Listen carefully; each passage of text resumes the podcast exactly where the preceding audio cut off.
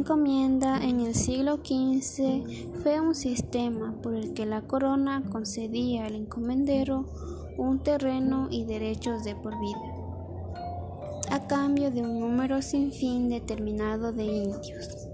Este se encargaba de protegerlos, de evangelizarlos e instruirlos.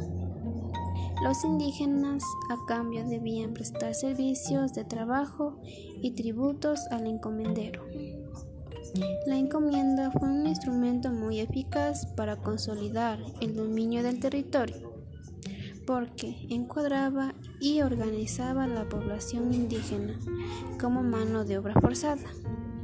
Por otro lado, la encomienda fue un medio empleado por la corona a todos los que habían prestado servicios importantes y contribuido a la conquista de América.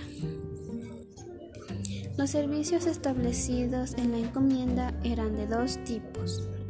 Por un lado estaba el tributo que se destina al mantenimiento del encomendero y su familia, mientras que el servicio personal permitía al encomendero emplear a los indios en el servicio doméstico de su casa y en un sinfín de tareas como los labores agrícolas y ganaderos.